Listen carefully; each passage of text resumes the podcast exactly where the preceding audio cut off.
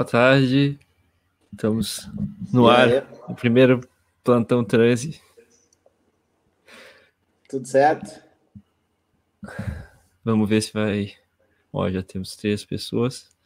Estamos começando aí um, um novo experimento, que é fazer essa reunião mais informal nos sábados para conversar sobre os acontecimentos recentes, não ser tão baseado em temas e em convidados quanto outros é, outras séries do trânsito, mas sim simplesmente olhar para o que está acontecendo e tentar é, interpretar e discutir os acontecimentos políticos, geopolíticos, cosmopolíticos, etc.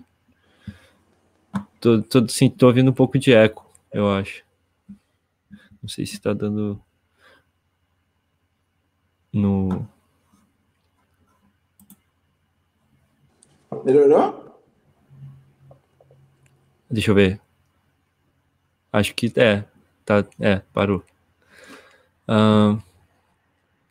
Então, a gente vai daqui a pouco ter possivelmente mais alguns integrantes aí chegando. Mas. Três horas por onde que a gente começa? No sábado o pessoal se enrola, né? É muito cedo, né? O pessoal ainda tá meio que acordando, se recuperando da ressaca de sexta. Ainda mais na ponte é. do feriadão, né? Então o pessoal tá meio demorado, né? Até tinha colocado que a preparação aqui era todo mundo se enchendo, se enchendo de cerveja, né? Então, é... mas vamos lá, vamos lá, vamos, vamos começar e, e ver no que que dá. Ó, Alexandre Porto, já que não rola feijoada e samba nesse sábado de sol pandêmico, cá estamos. Pois é, é, o que temos. Talvez depois da pandemia a gente pode fazer com feijoada e samba também. Ô, Tom, qual é teu delírio comunista? Cara, tu sabia que eu não, eu não sabia é, que, que era essa, essa história de delírio comunista. Tipo, já tava três dias, eu acho, rolando memes de delírio comunista. E essa, essas coisas que na minha, na minha bolha o negócio só chega em terceiro grau, assim, já são as pessoas respondendo aos memes que estão respondendo aos memes do negócio. E, e, até hoje eu não sabia quem é que tinha falado isso. É, tinha visto repercussões, né? Tinha visto daí, como é que era? O. Como é que é o nome daquele do, do pessoal que falou é, meu delírio comunista é um negro da favela ser abordado pela polícia dizendo é, que possa ajudá-lo, uma coisa assim, que todo mundo ficou tipo. Eu nem sei dizer exatamente por que, que isso é tão errado, mas tipo. Sim, tu já pegou no nível da problematização o negócio. Da problematização, da problematização, da problematização, né? Tipo, já eram as pessoas reclamando, tipo, isso já chegou em mim, não porque eu sigo o cara, mas porque tá, estavam as pessoas ficando indignadas com a repercussão do cara à esquerda ao meme original. E, enfim. Sim, parece outro outro meme que pegou foi um amigo nosso que inventou se tu é uma criança mitológica ou qual era a outra? Mitológica ou dos dinossauros. O dinossauro. Né? E daí foi muito louco porque o o Fernando inventou essa aí, eu respondi, daí depois é, comecei a ver que o troço começou a, a entrar em viralização ele, e tal. Ele viralizou? Viralizou. E eu aí, não vi, acho que quando eu vi não estava viralizado ainda. Aí eu surgiu na minha timeline alguém assim, de onde surgiu essa polêmica maluca entre crianças mitológicas e os que gostam de dinossauro? Ah, olha aí, o assunto se pessoalizou, né? O. Fernando conseguiu levantar uma pauta no debate público. Porra, não sabia que tinha chegado nesse, nesse nível.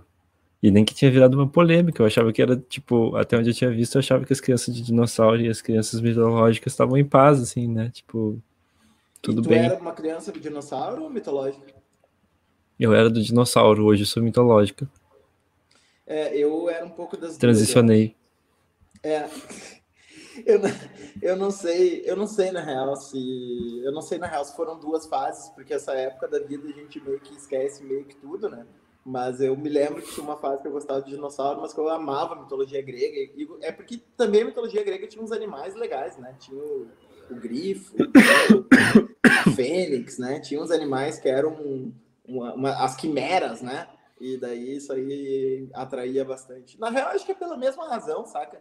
É simplesmente uma coisa aleatória, assim, de eu gostar de um ou de outro. É, o que a gente gostava mesmo era dos animais radicais ali, e ia buscar informações sobre. É, sim, mas tipo, mesmo que a gente esteja inicialmente atraído pelos animais radicais, no segundo nível tem uma diferença muito grande, né? Porque são quase cosmovisões diferentes, assim, né? Tipo, as crianças dinossauro, querendo ou não, elas estão vivendo num mundo de criaturas que não estão apresentadas como ficções, estão apresentadas como conhecimento científico, né? Tipo, isso aqui realmente existiu no passado e não existe mais.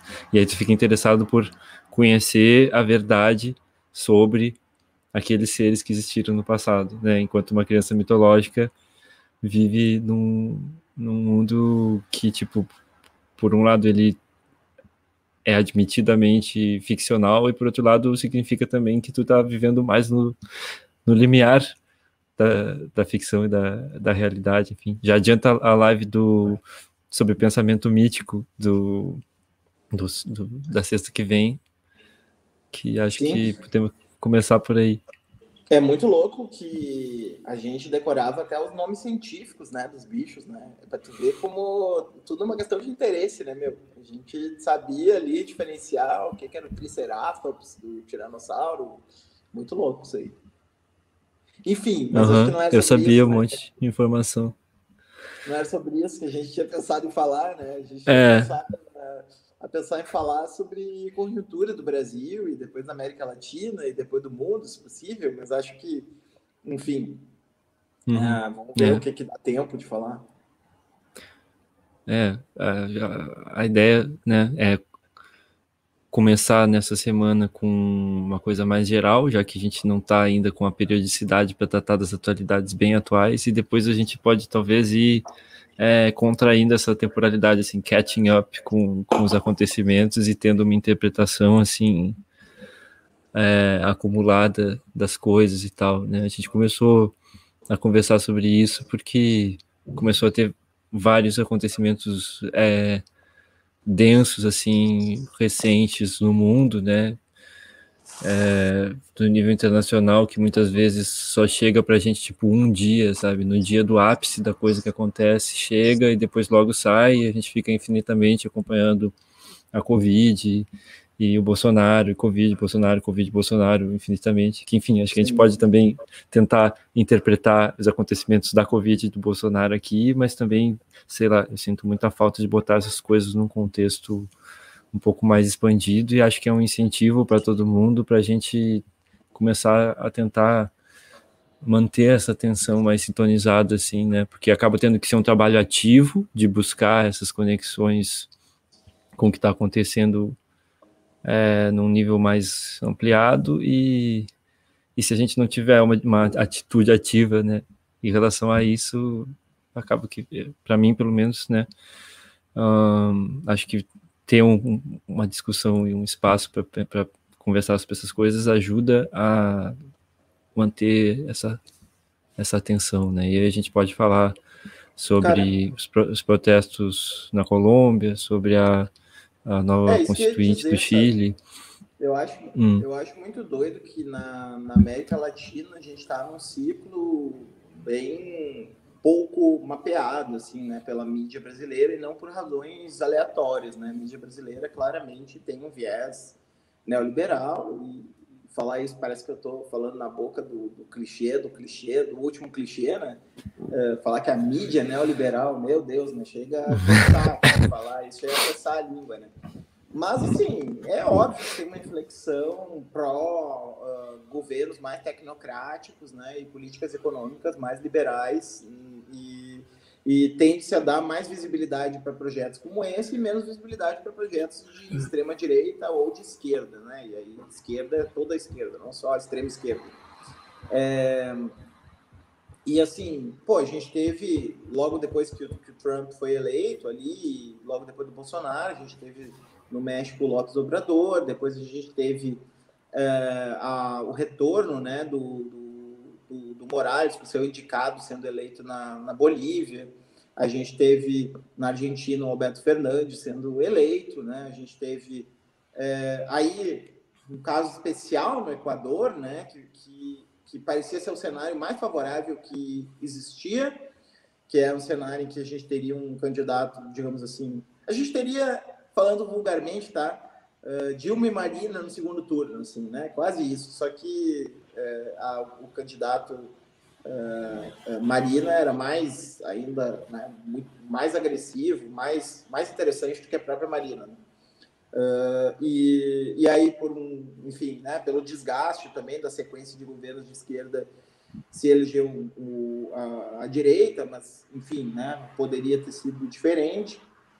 E agora a gente tem os dois países é, que, que não participaram, né, assim, diretamente do ciclo da onda, da onda rosa, né, como se fala, né, que é aquela onda de governos de esquerda latino-americana da década de 2000, né, é, que são a Colômbia e o Chile, né. O Chile já tinha concertação e, e já tinha é, assim uma alternância quase né, padrão europeu assim de entre centro-esquerda e centro-direita, né? Inclusive padrão europeu naquilo que naquilo que os europeus criticam, né? De governos muito parecidos entre si, né? De centro-esquerda e centro-direita, sabe? Por exemplo, tipo Sarkozy e François Hollande e, e Macron, né? Assim, pouca pouca mudança Jospin, Sarkozy, né? François Hollande, Macron, né? Poucas mudanças entre eles, assim. E, e o Chile, uh, uh, ao mesmo tempo também com a Constituição uh, feita ainda em período né, da ditadura e com participação do próprio Pinochet, e, e, um resíduo muito claro né, da época da ditadura e tal. E, ao mesmo tempo com uma sociedade civil muito forte, né, movimentos né, como a Frente Ampla, que, que tinha ido muito bem nas eleições anteriores e tal. E a Colômbia uh, um país assim que é o caso talvez pior de toda a América do Sul, assim, num certo sentido, né, no sentido da violência política, né, um país em que uh, o clima político é sempre um clima permeado pela violência extrema, né, pelo, pelo assassinato de novas lideranças emergentes e, enfim, né, toda aquela disputa em torno Uh, e, e, governos né, fortemente que usam muito né, esse, esse, essa questão do, do dito né, narcoterrorismo e, e, por aí, né, para uh, eh, governar de uma maneira bastante virulenta, né? Então, uh, a gente tem aí a entrada desses dois países uh, num ciclo de renovação política interna, né? A, a, Colômbia com uma grande aliança que coloca, inclusive, a, a polícia como né, adversária, digamos assim, política, né? No sentido de de que, olha, a gente precisa passar por esse controle político uh, que usa da força para inibir né, movimentos mais de, de transformação social. Uh, e no caso do Chile, tudo que aconteceu, né, no retrasado, se eu não estou enganado, no Chile, né, que, que, deflagrou então a Assembleia Constituinte, né, todos, acho que teve uma Copa América, inclusive no Chile, se eu não me engano, que foi foi suspensa. Ah, por causa disso, né? Por causa da, da, Foi suspensa, não, acho que aconteceu, mas tinha todo um clima de tensão ao redor. Agora, agora me pediu. Mas uh, inúmeros movimentos de rua e tal no, no, no, Chile que desaguam, então, nessa Assembleia Nacional Constituinte. E a frente, e, e, o que aconteceu muito interessante, né? A frente ampla, que era um projeto que me empolgava, empolgava muitos outros, muitas outras pessoas que defendiam uma espécie de uh, transição institucional né, para os movimentos sociais uh, de ocupação, né, como foi feito, por exemplo, com as muitas em BH e, e outros movimentos né, no Brasil.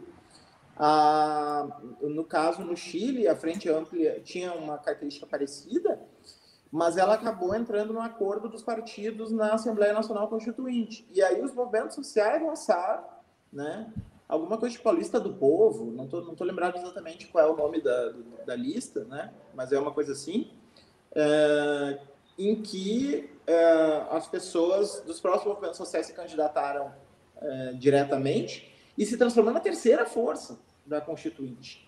Né? Se transformou numa força com alto poder de influência, a ponto de é, o campo da direita estar tá tão fraco na Constituinte que não tem nem poder de veto sobre as coisas. Então eles estão discutindo, uh, sabe, os direitos da direitos da terra, os direitos dos animais, o bem viver. Eles estão discutindo o investimento mínimo de 4% do PIB em pesquisa.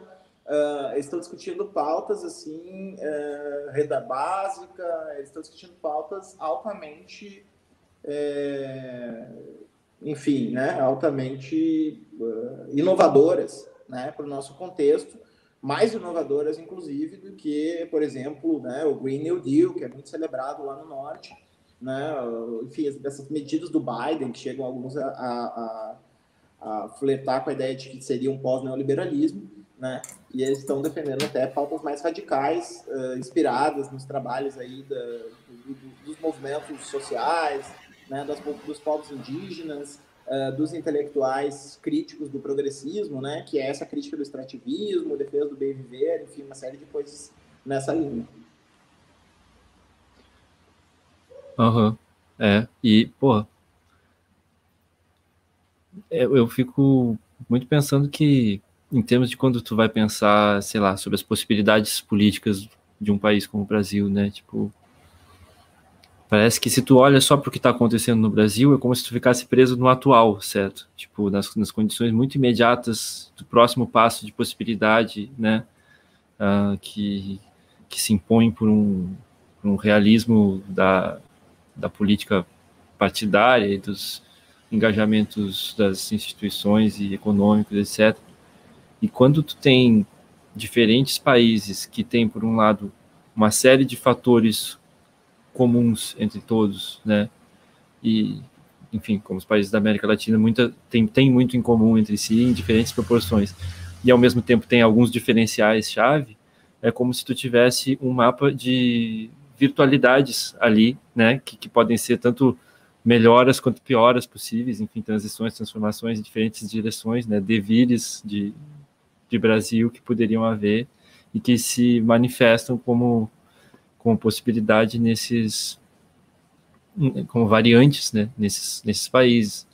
Então, tipo, sei lá, olhando a situação da, do Chile, a gente vê, obviamente, coisas para almejar, né, novas, novas potências, novas, novos projetos possíveis, e a Colômbia, por outro lado, em muitos sentidos, parece que dá uma imagem muito clara de, de coisas que parece que são até, não sei se tu vai concordar com isso, mas tipo, perseguidas pelo próprio Bolsonaro, assim, sabe? Parece que a situação, não a, a, a não, não principalmente a, a, a, representação política, as configurações da, da macro política, mas tipo, a matéria da sociedade mesmo parece algo que, que mobilizaria o desejo bolsonarista, assim, uma sociedade é, militarizada, milicianizada, é, Parece que tipo, o Bolsonaro faria todo possível para fazer com que o Brasil virasse uma Colômbia, né? Tipo, como se isso fosse, enfim, né? Um desejo é, inconsciente, assim. Eu vou só fechar a janela aqui. Não é, à toa que, não é à toa que as Farc estão tão no imaginário dessa galera, né? É, que eles precisam imediatamente fazer essa colagem entre PT e Farc, né? porque realmente Farc é uma coisa muito constitutiva desse imaginário que precisa criar desculpa, um inimigo nesses termos, né? Um inimigo que seja inimigo do narcotráfico, né? Terrorista, para ser combatido pela via militar, né? Então, o fato de o PT ser um partido uh, normal dentro de um contexto político, né? Que não usa de, de nenhum expediente fora daqueles expedientes norma, normais da, da política institucional liberal, é uma coisa que, que é, é um é um problema para eles, né? É um problema no sentido de que nós, nós precisamos que vocês façam outras coisas para que a gente possa apertar mais o, né, apertar mais o parafuso. Então, um segundo, vou fechar a janela aqui. Tá. E, e aí, cara, o que eu estava pensando também nessa, nessa linha é que é, eu não sei se isso possa ser uma hipótese um tanto quanto, um tanto quanto bizarra, mas enfim, é, eu fico pensando se é, o, a Colômbia, de certa maneira, não se tornou o, o Chile. Ela, digamos assim, ó, uh, considerando que o pinochetismo possa ser uma espécie de arquétipo né, do neoliberalismo latino-americano, digamos assim. Né? Considerando que o neoliberalismo latino-americano não seja igual ao neoliberalismo do norte, porque a gente está na periferia. Nesse caso, uh, pode muito bem ser que a sede do nosso arquétipo tenha se transferido da, da do Chile para a Colômbia, sabe? Tipo, a Colômbia é o modelo do que é o tipo ideal né, do neoliberalismo latino-americano, sabe? Que é o neoliberalismo militarizado, o neoliberalismo sem oposição política, onde a oposição política é criminalizada e jogada no nível do terrorismo, sabe? E, e, e todas as operações do Estado são sempre operações é, baseadas no uso de uma força bruta né? E, e, hoje não existe um debate social muito uh, livre, né? Uh, sobretudo na política institucional, porque eu acho que até em nível acadêmico existem, né? Muitos acadêmicos colombianos e tal que, que produzem um debate radical, mas no nível da política institucional não se consegue fazer esse debate porque me parece que daí se parte para táticas de extermínio mesmo, sabe? Ela, ela é pinochetismo. Então, acho que faz todo sentido que isso seja o um modelo do Bolsonaro, assim, né? a, a construção de uma sociedade uh, pinochetista. Né? Acho que faz todo sentido. É. É, é engraçado isso que você falou, né, de como, sei lá, haveria esse desejo de que houvesse uma oposição é, violenta no Brasil. O desejo do Bolsonaro e do regime né, e, da, e, da, e do agenciamento é, popular ideológico bolsonarista que, que, que houvesse uma esquerda uh, e, e, nem só uma esquerda, mas tipo um, um crime organizado com pretensões políticas né, no, no Brasil. E, mas ao mesmo tempo parece que essa galera está vivendo já num, numa realidade tão é, imaginária, né, tão tipo produzida nesse, nesse circuito simbólico das, das vias de comunicação deles, do zapistão e etc, que, que parece que existia ou não realmente essa essa ameaça vermelha, violenta e tal no, no Brasil faz menos diferença porque de qualquer maneira para eles vai existir, né? Tipo, o fato de que tu não vê confirma a existência da coisa como algo que, que se esconde, enfim, né? Sim, sim. É, sim, é, é, é que parece que a, a linha da extrema-direita é, só funciona é, com base nessa polarização radical, né? E, e aí, na, na, ausência de um inimigo real, eles construíram um inimigo alucinatório, né? É, e, e, e, me parece que a gente tentou discutir isso um pouco, né? Na live da na terça-feira, né? Da, do mundo imaginário do, do, do bolsonarismo, né? Assim, quer dizer, esse mundo paralelo que para mim parece muito com o um mundo invertido do Stranger Things, sabe? Assim, tipo aquela coisa do inimigo ser um inimigo Lovecraftiano, assim, quase, sabe? Tipo, ah, ele é muito sublime, né? Ah, impõe um terror absoluto e quase não tem espaço para respirar e tal. E é assim que eles se sentem em relação ao comunismo, sabe? Cara, uh, o comunismo possui tudo, todos os lugares, os juízes, os, sabe? Os intelectuais, os artistas, está é, em todos os cantos, está espalhado por todos os lados. E vamos substituir, então, esse inimigo que tem atos focais de terrorismo, tipo o terrorista é, tradicional, por um terrorismo difuso, né? por, um, por um, uma espécie de, de, de um, sei lá, uma guerra, uma guerra alastrada. Né? É o que o Olavo chama da guerra por hegemonia, né? Seria, né? A disputa por hegemonia cultural que, que teria sido um deslocamento que teria sido feito do marxismo clássico, revolucionário, de tomar o poder, para o marxismo cultural, que seria, então, influenciar a sociedade civil, né? E Sim, e parece que eles adoram o Gramsci, para eles é um prato cheio, assim, né? Quando eles descobriram que existia o Gramsci, eles ficaram tipo, meu Deus, é isso. Aí parece que isso serve como justificativa para tudo, né? Para qualquer interpretação. Né? O cara que arquitetou o plano deles. É que, cara, o que é muito doido nisso aí é que os caras estão eles estão no plano oscilatório mesmo, né? Eles já não estão mais no plano de um certo desvio interpretativo, sabe? Porque uma interpretação, a gente sabe isso pela hermenêutica filosófica, né? Uma interpretação, ela nunca se estabelece a partir do ponto zero, né? Toda interpretação parte de algum lugar, e esse algum lugar... Uh... E aí, Vitor? E aí? Salve!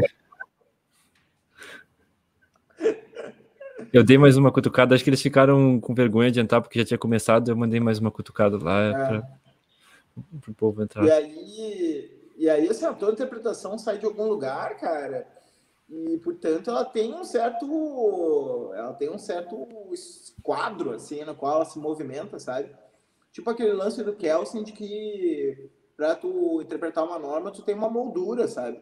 E esses caras quebraram a moldura. E, não tem moldura nenhuma. lado, né, cara? Os caras estão em outro lugar aí, que, que, que, não fecha mais nada com nada, né? Mas conseguiram construir esse, esse inimigo. Né? É. E aí, Vitor, tudo bem? Bem-vindo ao nosso primeiro Plantão Transe. Pois é, emocionado então... esse, esse acontecimento, esse evento. é... Enfim, estamos indo no fluxo, assim, não temos, não temos nenhum plano, mas. Conta para nós, tu foi convocado para a CPI, é verdade?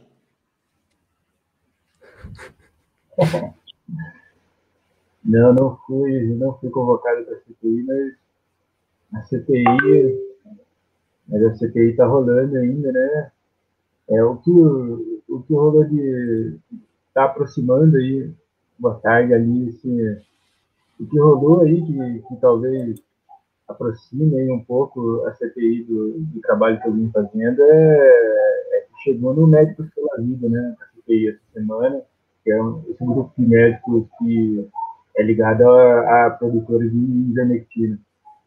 Então, é um grupo de médicos que é, é uma novidade, na verdade, assim, geralmente o, o, o, lobby de remédios, eles vão, eles vão no congresso dos médicos, né?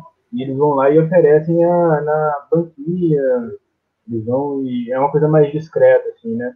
E no caso desses médicos do tratamento precoce, é uma coisa muito mais direta, assim, a, a empresa que faz o remédio que está sendo vendido foi quem ofereceu a infraestrutura toda digital de organização política dos médicos. Fizeram um cadastro dos médicos, eles fizeram a infraestrutura de EAD, de formação pedagógica, para os médicos poderem oferecer lá, saber por que, eles estão oferecendo os remédios, e também de, de deles poderem oferecer um catálogo de médicos para as pessoas irem lá e saberem que médicos que oferecem tratamento precoce. Então, a empresa que produz ivermectina, ela ofereceu todo, é, ela fez o lobby diretamente, assim, de uma forma muito mais é, é, é um negócio de neoliberalismo talvez bem mais radical esse, essa relação aí mais direta é o mercado intervindo na produção do, do, da demanda de uma forma muito mais direta. Eu acho que é uma novidade assim. Não é uma empresa grande é uma empresa média também né? Então está vendo é uma inovação no mercado de... ah é muito interessante isso que loucura. É, é algo que, de certo modo, parece que contradiz assim o, o, individualismo do neoliberalismo, de tipo, né, de cada um vai ter as suas, suas necessidades que vão emergir da, do interesse individual de cada um, tipo, tu vai lá e tu produz de uma forma meio coletivista, assim, né, criando uma estrutura maior para filiar as pessoas a essa necessidade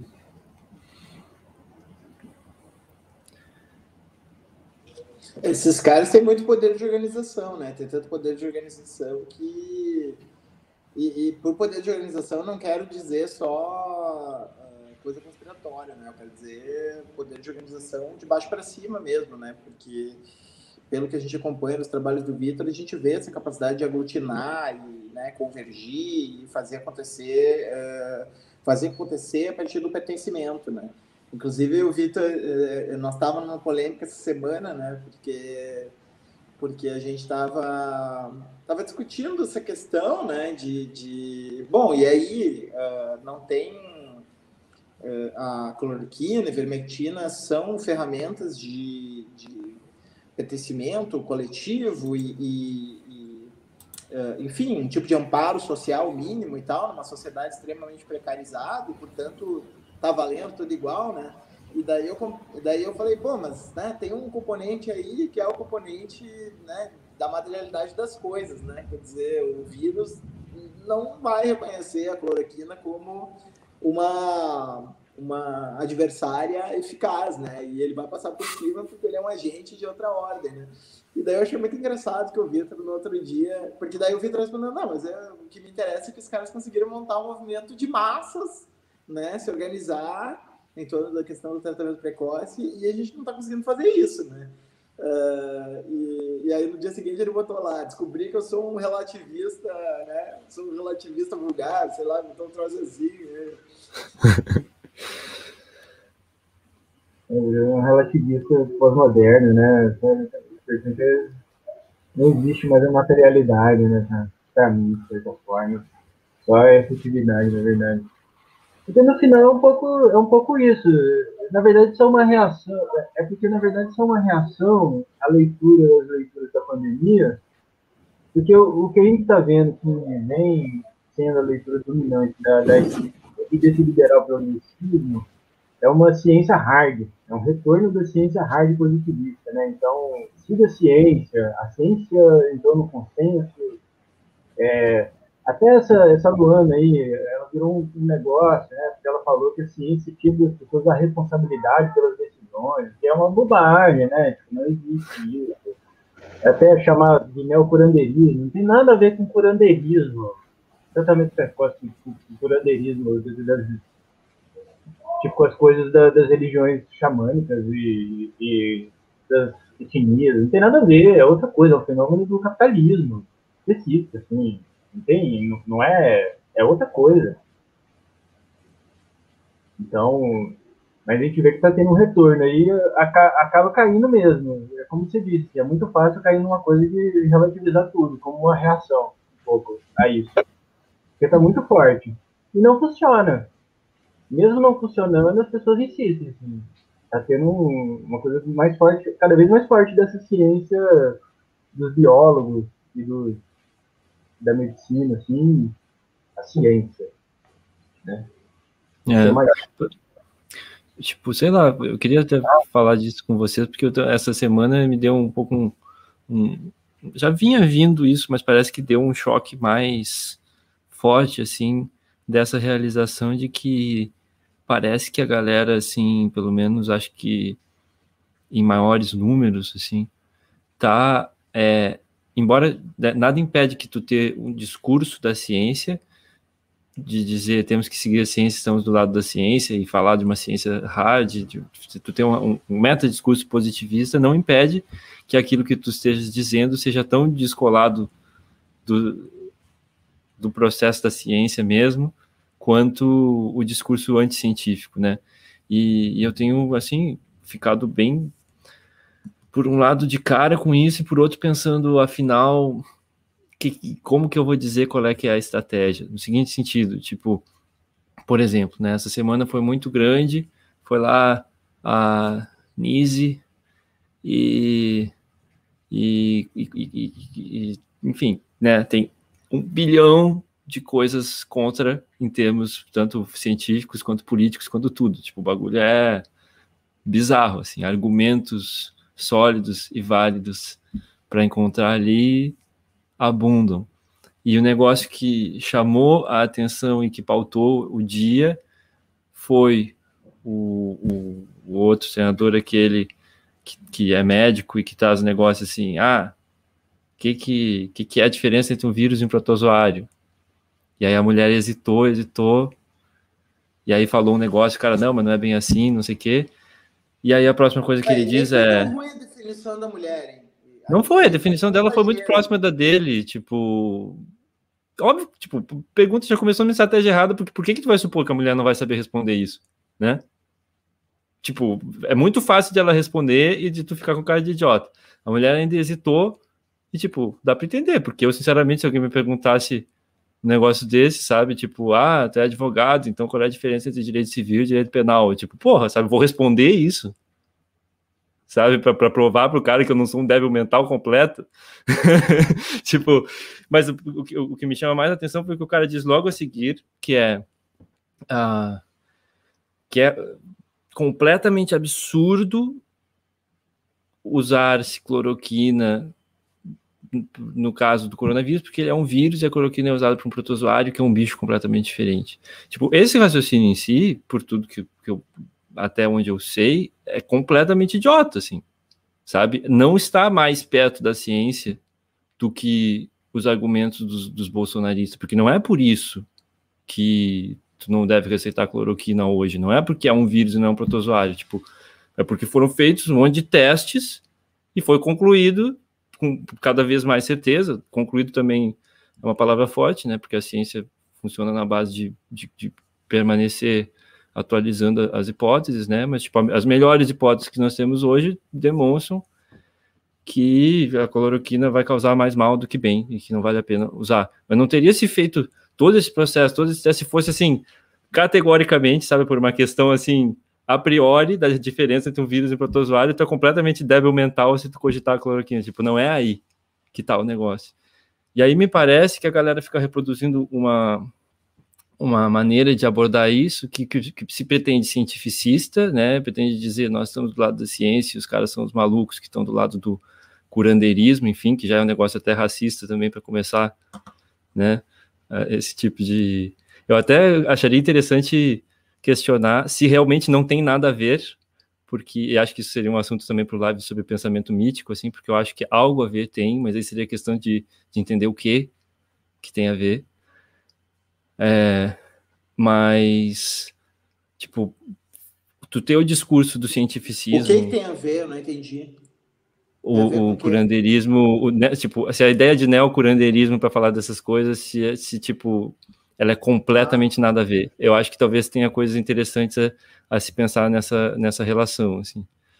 É, porque eu acho que o pensa, tipo, o pensa, modos não modernos, não modernistas de pensar estão atravessando as coisas de novas maneiras. O neo tá aí para isso, mas enfim, né, do jeito que se usa neocronilismo aí para é, se botar no ponto de vista de esquerda civilizada e esses caras são, né, um, um selvagens, tipo, é de bom tom? Não é de bom tom. O do atrasado, eu acho que não, não é isso, é o que você falou, é mas pode ser uma coisa que tem a ver com que não é moderno, né, mas contemporâneo. É um contemporâneo. E o que, tá, o que tu falou é certo. Na verdade, esse raciocínio é o mesmo do pessoal do treinamento precoce. O que, que eles fazem? Eles pegam um mecanismo biológico qualquer, tipo, ah, porque o remédio atua na proteína tal e o, o vírus também atua na proteína tal. Então, por, por consequência, faz um silogismo, por consequência, o remédio deve funcionar. Então, é mais ou menos a mesma coisa, é, é por categorização que funciona, o, o, uhum. o, o tratamento precoce. Eles recusam, tipo assim, eles recusam os testes clínicos randomizados porque a, porque a, a categorização faz sentido, entendeu? Então, é, o que você falou está certo. É, na verdade, reforça o lado, a, a médio prazo, reforça o, o, fenômeno do tratamento precoce, essa abordagem do, do Alencar. Porque essa forma de se relacionar com a ciência que é a questão para o pessoal lá. Eles estão lendo revistas que reforçam o ponto de vista deles, porque tem a ver com uma parada pré-definida que eles já têm na cabeça deles de, de como que deveria funcionar a biologia. Uhum. E é de acordo com essas categorias. Tipo, o remédio serve para isso, então o vírus funciona assim, então deveria ser assim que funcionaria. Sim, tu, tu isola esse fator como se todos os outros fatores que vão influir ali, tu corta eles fora e cria um, Mas aí é que está um ponto fraco e que talvez seja uma resposta a essa tua problematização pertinente, Tom, que é talvez, né, seja uma resposta, apenas talvez, que é o fato de que eles não se apoiam. Uh, há pouco que a gente estava discutindo na terça, né, Vitor? Tipo, uh, eles não se apoiam em uma outra ontologia, né, do corpo ou algo assim, né? Porque assim, ah, por que que, sei lá, o xamanismo indígena pode funcionar uh, né, o curandeiro indígena pode funcionar uh, sob certas circunstâncias e tal como médico e, e, no entanto, ele não tem ciência, porque também o conceito de corpo é diferente, né, a medicina chinesa, né, o conceito de corpo deles é diferente, então a, a relação que eles estabelecem com o corpo é diferente. Só que nesse caso, não é diferente. Nesse caso, é, é algo mais do nível da fraude, assim, eu acho, do que propriamente é, do nível de uma ciência baseada numa ontologia alternativa, sabe? É mais no nível de tu pegar uns estudos meio fanfarrões, tu fazer uns silogismos que são falácias, né, que são sofismas e, e coisas do gênero, sabe? Uh, eu sei que o Vitor não concordou muito com isso na terça, assim, mas eu fico com a impressão, por exemplo, se eu pegar o terraplanismo, por exemplo, uh, vai olhar aquele filme lá do terraplanismo basicão lá do, da Netflix e tal, os caras uh, reivindicam utilizar os mesmos métodos da ciência. Eles têm a mesma concepção de verdade, de certeza, de experimento da ciência, só que os experimentos deles dão sempre errado, né?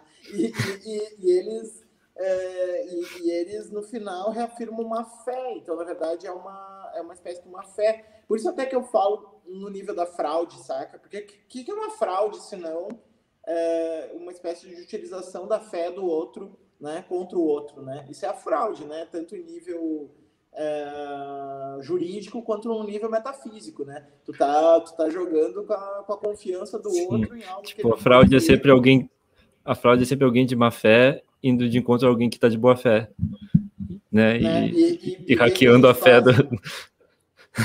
bom e mal aí que a gente adjetiva a fé é, mostram que a fé pode ser jogada para vários lados, né? Então, acho que eu, eu, eu, faria uma leitura meio por aí. Mas uh, só fazendo um complemento, não sei tudo que vocês estão falando, eu já tenho que sair daqui a pouco. É, você sabe quando é que eu me deparei pela primeira vez com esse problema? Foi quando a gente começou a discutir lá na época do Marco Feliciano, né, que foi o fundador, de, em parte, da estratégia bolsonarista, né? de, de ocupar e desativar por dentro, né? Então o cara não se habilitou para a comissão, sei lá, do orçamento, o cara se habilitou para a comissão dos direitos humanos, né? Porque ele queria intervir diretamente contra aquilo que é, ele, ele era contra, né? E, e naquela época, meu, a gente começou a discutir sobre Estado laico e secularização e tal, blá, blá, blá, blá, blá, blá que são coisas que são reais e tal. Só que na mesma época eu tava lendo a Gambi pra caramba, tá ligado? E eu pensava assim, não, só um minuto, né? O Estado é a formação mais teológico-política que pode existir, né? E o soberano é o que ocupa o lugar da divindade, sabe? Então, tipo, ele é um arranjo secular, ele é uma mera secularização de uma certa estrutura onto-teológica, né? Que é um pouco a tese do Agamben, né? Que uh, sobrevive como o resto de algo que supostamente teria passado, né? nas democracias contemporâneas. Então, como é que eu vou falar de laicidade se eu... Olha o Ilan aí, ó. Chegou para te, te substituir. É, para me substituir. É, é, o Ilan tá chegando, eu vou sair, então. Eu não quero ficar junto com ele aqui na, na live. é, tô brincando. Não, Já tem essa coisa, né?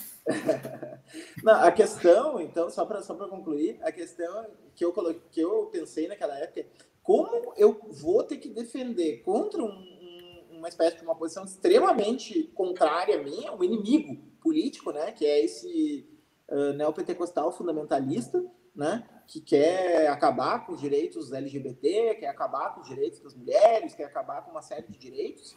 Como que eu vou defender uma ideia que eu já sei que é falsa, entendeu? Que é a ideia de laicidade, né? Que que é a ideia de que é possível purificar a política de componentes religiosos sendo que a estrutura jurídico-política do Estado soberano é totalmente teológica, né?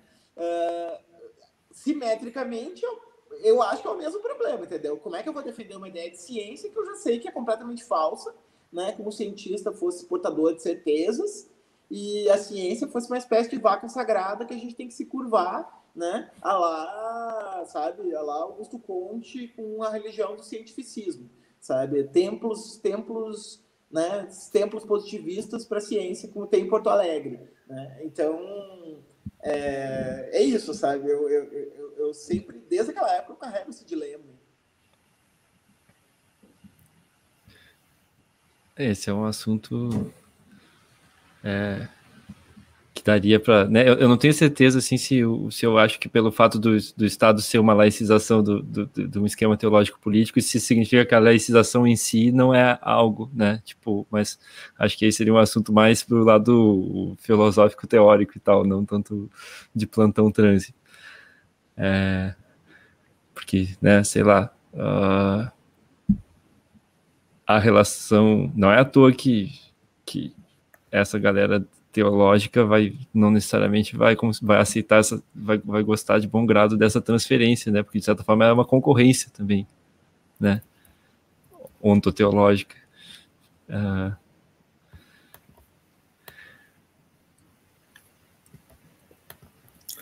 É, eu, não, eu tô chegando agora, não sei se vou, não sei se vou estar tá falando uma coisa que não tem muito a ver, né? Mas é, eu, eu acho muito interessante o filme de 2016, né, do Adam Curtis, que se chama, não sei se vocês viram, hipernormalização, né?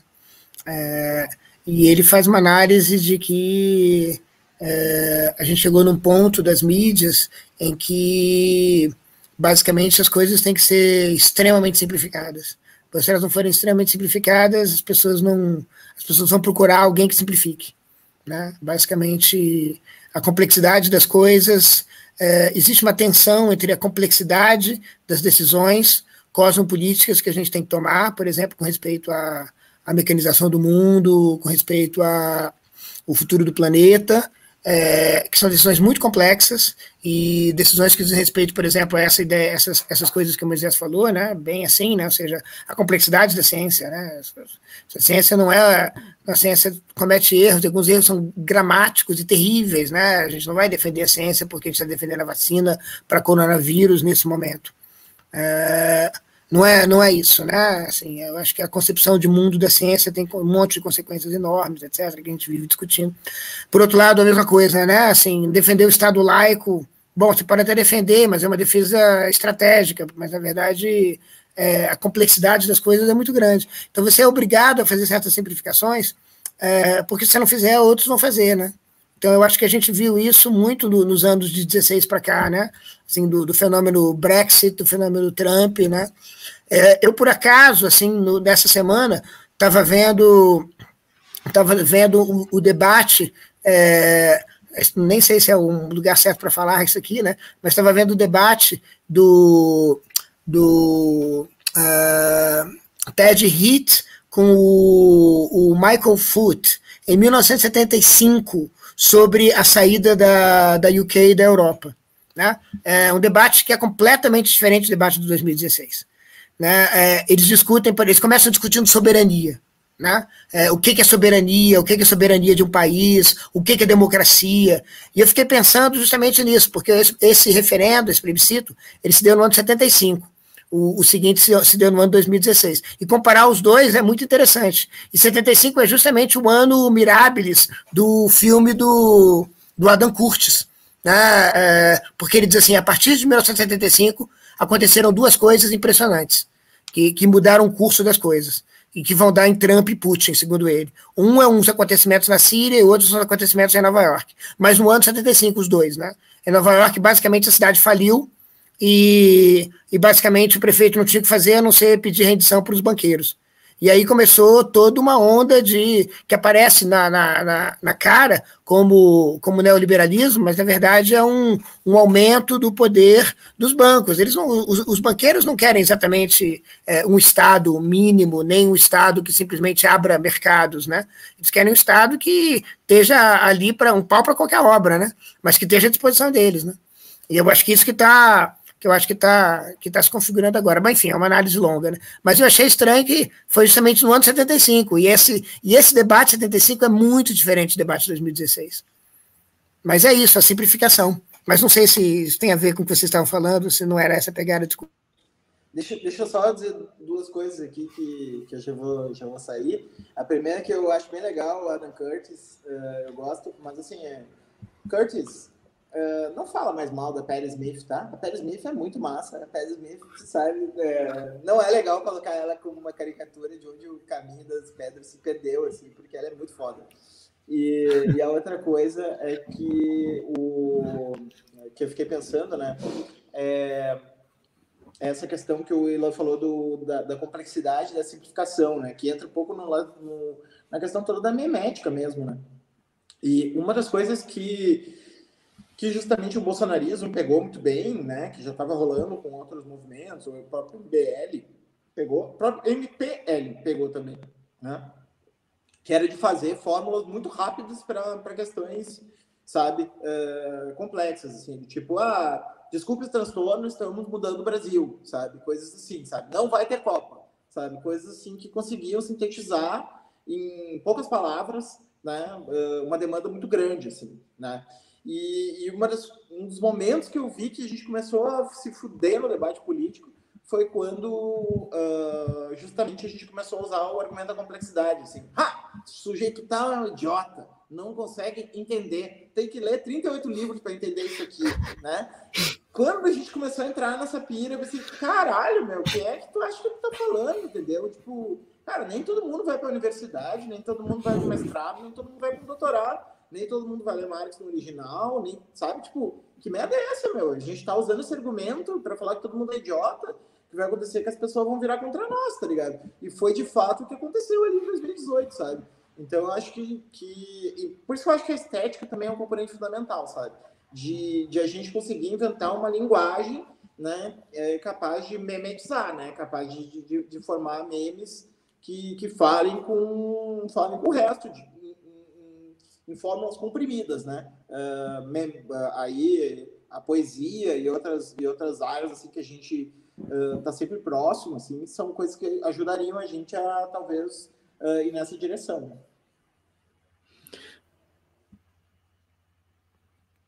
Eu tenho, assim, sei lá, né, por um lado, porra, realmente, né, dizer, eu acho que o problema é quando a galera se coloca, assim, do lado da complexidade, no sentido de, tipo, ah, porque eu entendo uma complexidade um, um pouco maior, ou talvez, assim, a diferença entre a complexidade que eu entendo e a tua é assim, tipo, eu entendo uma complexidade muito maior. Então, eu sou quem entende o complexo, e tu é quem não entende, porque tu só entende pouco. Quando, na verdade, entre a complexidade que, que eles entendem, a complexidade que o esquerdista entende, a complexidade real, né, a distância vai ser muito maior.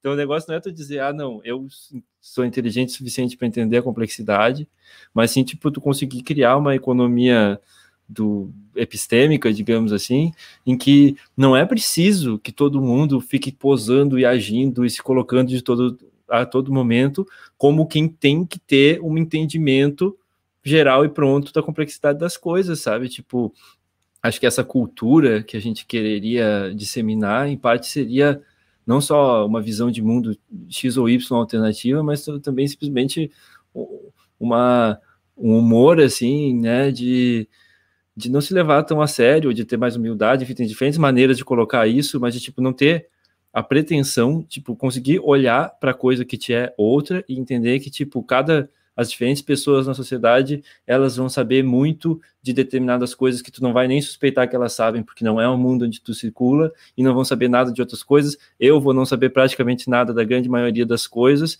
e a gente tem que conseguir ter uma estrutura maior, uma cibernética maior das coisas, em que tu estando em determinados circuitos, tu não precisa saber tudo do outro, e tu também não precisa decidir sobre tudo, né? Uh, sobre algumas coisas tu pode te abster ou tu pode deixar para que outras pessoas é, se envolvam com aquilo, né? Eu, eu, acho que sobre essa coisa da manética e de pensar, tipo, essa questão estética, pensar como que. Não sei, eu fico pensando, tem um livro, não sei se vocês já leram ele, chama Alvidano Something Alpha ele conta a história de como que o Santos Alfa era um fórum lá do, da internet, que deu origem ao Fortran, deu origem a todos os fóruns, quase tudo que a gente conhece hoje, desses dos memes, foi o Alfa que deu origem. E, e ele conta como que, na verdade, esse niilismo de produção de memes, de coisa ácida, de trollagem, era uma coisa que era uma espécie de contracultura da juventude ali, da juventude americana, nos anos 2000. Uma contracultura que não se queria ser assimilável. Então, a, produção do meme, essa coisa fragmentada, ela, ela tinha a sua complexidade e a sua vontade de não ser assimilada comercialmente. Porque tudo era assimilado comercialmente na década de 90, nos anos 2000. É, pelo menos é, é, a sensação das pessoas era que tudo era assimilável. Então é, era necessário ser o mais minimalista possível para não ser assimilado. E nos anos 2000, no final dos anos 2000, para resumir um pouco a história, esse niilismo ele teve uma expressão política de esquerda. Foi o Anônimo. Não sei se a gente lembra, mas o Anônimo se vinculou às revoltas no, no, na Primavera Árabe, é, nos Estados Unidos, ali, ao Occupy, 2011, 2012, e fazia uma produção de, de, de, expressão política, de humor de esquerda, de, de trollagem, de ficar trollando político, de ficar trollando figuras notórias aí de extrema direita e tudo mais. E o que aconteceu com essas pessoas que faziam esse tipo de produção cultural? Elas foram perseguidas rolou a verdadeira caça às bruxas do FBI e acabou. Então, é, é, essa, essa possibilidade de produção cultural aí nova, ela foi meio que abortada para que a extrema-direita tomasse conta também, sabe? Então, e acho que esse movimento um pouco se repete várias vezes. Assim. Aqui no Brasil, de certa forma, também, a possibilidade de renovação política que a gente teve em 2014 com expressões políticas e estéticas novas, também foi perseguido pela polícia e não teve possibilidade de se expressar. Isso é, é um negócio que se repete, assim, né? Esse, esse tipo de coisa, né? E, e, e, parece que sempre tem esse elemento estético, assim, né? essas, essas, essas, propostas de renovação política sempre tem esse elemento, de ser uma coisa que se dissemina muito rapidamente, que viraliza, mas parece que a repressão dá conta de pegar isso e cercar. É, teve uma pessoa que falou aqui, eu também tô. O, o teu som, Vitor, tá meio ruim para mim às vezes. Não sei se tu tem tipo um fone que tenha que tenha um microfone, alguma coisa assim. Eu tô conseguindo entender, mas uh, acho que talvez pudesse ser bom se tiver. Uh, Agora tá melhor? Acho que tá. É, porque eu esqueço de trocar aqui. Não, Eita, agora tá perfeito. É, esse, esse, debate da complexidade ele é muito bom, né? Eu acho que é assim, não sei se a gente, não sei se é o objetivo do plantão, que era que eu entendi que era mais para a gente falar no, no nas, nas eleições do Peru de amanhã e tal, essas coisas, é, mas da, da, da, da, da Copa América. É, é, é. mas é, esse debate da complexidade é muito bom, porque eu acho que é, é, é mais uma instância em que. Eu não estou dizendo para a gente fazer esse jogo, eu concordo totalmente com o Moisés e com o Tom e com o Vitor. Acho que tem uma, tem, tem uma repressão muito grande e, e, e assim, a, a, a, digamos assim, aqueles que são insatisfeitos, eles são jogados no, no balde da complexidade.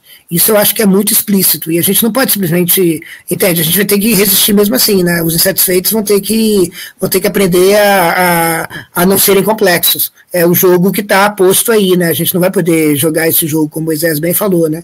É, é, e, e, e, os jogos, quando a gente tenta jogar, existem todo tipo de todo tipo de percalço que a gente encontra, repressão, é, jogo de mídia, né? É, nessa mesma nessa mesma onda do, do de ver esses vídeos dos anos 70, eu estava vendo um vídeo que comparava as campanhas eleitorais antes de 79 e a campanha eleitoral da Margaret Thatcher. A campanha eleitoral da Margaret Thatcher era toda pensada para a mídia. E as, e as campanhas anteriores eram campanhas em que todo mundo ia para os comícios, era uma gritaria, todo mundo reclamava e gritava e tal. Isso tudo acabou, porque ela não queria isso. É basicamente assim, eu não quero campanha assim, eu não quero gente que, que fique gritando, gritando reclamação no meu comício, eu não vou fazer comício, o meu evento vai ser para televisão. E, to, e todo esse processo foi um processo que foi depurando a, a, a, a, digamos assim, a dissonância é, gradativamente. A gente tá, passou por 40 anos de, de, de, de dissonância sendo, sendo desaparecendo, né? Sendo jogada assim pro, pro, pro... então assim, é, eu acho que eu acho que agora para falar, eu acho que a gente está começando um novo momento, né? Uh, não sei se é a análise de vocês também, mas acho que a gente está começando um novo momento de uma nova, uma nova era de lutas, né, depois da pandemia ou durante a pandemia, porque eu acho que muitas coisas estão mudando, estão mudando rapidamente, eu tenho essa impressão, né, a geopolítica do mundo está mudando, é, e, e assim, eu acho que é isso, né? A gente tem que. Mas essa questão da complexidade é, é, é, verdade. A batalha tem que ser uma batalha estética e tem que ser uma batalha simples e direta, né? Eu acho porque é, e, e, abrir os caminhos para uma complexidade que não é também tom a nossa complexidade, é entender que é introduzir a complexidade como uma questão política. Eu acho que isso já é uma, uma grande coisa, né? Introduzir a complexidade como uma questão, entende? É, é, a gente tem que fazer isso, mas tem que fazer isso também, entende? Ou seja, a própria ideia de você sistematicamente entender que, que você, exemplo, pensado muito nisso, né? Você tem que construir mecanismos que ativamente são contra o controle, entende? Isso envolve uma certa complexidade. Você tem que entender onde é que o controle pode estar aparecendo. Entende? É, é, é, o, o, que eu, o que eu tenho pensado em termos de uma sociedade contra o controle. Né? Que, não, que nunca vai ser uma sociedade sem controle, mas uma sociedade que ativamente combate o controle. É muito complicado, né? É, não, agora, eu acho que, é, eu acho que assim, há muitas lutas para serem feitas, mas uma delas é a luta de pensar que pensar que tem complexidade na, na coisa, né? Mostrar, convencer as pessoas que tem complexidade na coisa, e que não é porque tem complexidade que as coisas são menos urgentes, são menos importantes, são menos dramáticas, são menos violentas. Deixa eu só me meter numa coisa aqui, antes da gente entrar no Peru e no, na seleção, porque acho que, que realmente é isso aí, temos que falar dessas coisas. Que, cara, eu fiquei pensando assim, que de certa maneira o, o canal foi ganhando um perfil muito a partir também da problematização do Mike Fisher de que ah, nós não conseguimos imaginar o fim do capitalismo, mas conseguimos imaginar o fim do mundo. Então vamos imaginar outras formas políticas outros imaginários radicalmente diferentes, capazes de nos transportar para outros lugares, assim, como tem feito com a política e, e, alguns dos, dos papos que a gente tem nas quartas-feiras, assim, né? Então, uh, fico pensando que, de certa maneira, a gente fica tentando responder esse desafio, assim, né? O, o, e o Fischer, ele fala muito claramente isso aí que o Ilan falou, né? Que uh, se tu olhasse as séries de TV, né? A música dos anos 70, elas eram imensamente mais complexas do que as de agora, entendeu? Tipo, como é que pode, sabe? para um evolucionista estúpido, assim, aquele evolucionista que, que acha, assim, que... Não evolucionista da biologia, tô falando, né? Evolucionista social, aquela, aquela ideia de... Aquela merda lá que aparece no TCC, assim, daquele aluno que estuda pouco, diz, ah, evolução social do não sei o quê, né? Seja lá o que for, né? E aí tu tem que dizer, porra, meu, não é assim, o tempo não é linear e tal, não, não funciona assim, blá, blá, blá. Uh, tira essa merda. Uh, para a pessoa que pensa assim, como é que se explica que em 2010 a gente tenha uh, séries, uh, 2010, 2000, 2010 também, mas 2021, né? A gente tem a, séries de TV menos complexas que 1970. A gente tem uma música, às vezes, menos complexa que 1970, sabe? Tipo, uh, que ele, ele dá um exemplo assim, ah, eu escuto o Amy Winehouse ou o Arctic Monkeys e são legais, assim, mas assim, é como se eu tivesse Arctic Monkeys, é como se eu estivesse escutando uma banda ali do início da década de 80 e a, a Amy House é como se fosse Motown, assim. Então, na real, não mudou grande coisa, assim. É totalmente diferente para quem pegou um Kraftwerk na década de 70, assim, caralho, que merda é essa, entendeu? Tipo, eu tô escutando uma coisa com o mesmo Pink Floyd, entendeu? É, eu tô escutando uma coisa completamente diferente de tudo que tava rolando, assim. Então, uh, eu acho que é isso, assim. E ele, ele chama isso de um nome bem ruim, tá? O, o Vitor, não o Silva, mas Vitor Marques, uh, iria gostar bastante que ele chama de modernismo popular, né? Que a gente precisaria construir um pop, popular modernism, né? Um modernismo pop, né? É, eu não gosto muito porque eu não gosto muito da palavra modernismo, assim, né? E, e não gosto muito de todo, todas as referências que o Fischer invoca. Mas certamente a gente tem que fazer um, algo pop, né? Na linha do que ele fala, assim, né? Um pouco como eu li aquele, aquele lance do K-punk, assim, né? É, não sei se foi exatamente esse o sentido que ele quis dar, mas para mim tinha muito a ver o K-punk como ah, como é que a gente pode fazer o que o K-pop faz, uh, mas para um punk, assim, né? Como é que a gente pode fazer o punk virar não Korean especificamente, mas uh, virar uh, assim, os K-punkers, né? Tem as fandom K-punkers que derrubam as, as hashtags no Twitter, botando um monte de foto do Mike Fisher. Não sabia, ai, ai. massa. sabe que eu, eu sou contra o, o, o Mike Fischerismo brasileiro, né? Eu tô todo tempo reclamando. Eu acho que o povo tá falando demais de realismo capitalista, acho um conceito bem meia, bo meia bomba, assim. Mas. tá na Cara, moda, né, dos jovens. Fischer, isso até o Victor fala, que é um fã do Mike Fischer. O talento do Mike Fischer não foi um talento acadêmico. Ele foi um intelectual que disparou coisas, tá ligado? Ele é um crítico ele cultural tá... legal e tal, mas, porra, o Brasil é... tem tanta coisa foda nisso, sabe? Tipo, se tu não é inglês, tu ficar na, numa pira louca, assim, de nossa, Mike Fisher é a minha vida, eu acho cringe. Acho cringe. É, acho. É, nesse ponto eu concordo contigo. Até porque a resposta tá aqui, não tá lá, né? A gente precisa de outra coisa, não daquela mesma repetição de tudo que a gente já viu acontecer lá do norte, né? A gente precisa de um outro modelo que saia daqui, né? Uhum. Então, o é, que, que, vocês acham? Vai dar, vai dar Keiko, é? Uma coisa interessante da, da eleição do Peru, que, que, que, eu, que eu li no, na Jacobin latino-americana, é que uma das coisas que fez o, o Castilho crescer muito de forma inesperada foi que ele, é, ele, ele dialogou muito com trabalhadores informais, trabalhadores que vendem em feiras, pessoal da, da pessoal camponês que vende em feira livre nas cidades contra o lockdown. É, porque o lockdown no Peru ele foi feito de uma forma muito. É, foi um lockdown baseado em austeridade. Lockdown sem nenhum tipo de apoio financeiro para as pessoas pobres. Então ele prejudicou muito, principalmente os camponeses pobres, que não conseguiam vender nas feiras urbanas, e trabalhadores informais. Então isso é um negócio meio inesperado, assim, de se fazer, que, que eu vejo muita pouca gente comentando, mas eu acho, achei muito inteligente da parte dele, porque isso não quer dizer necessariamente que você é contra as medidas sanitárias, entendeu?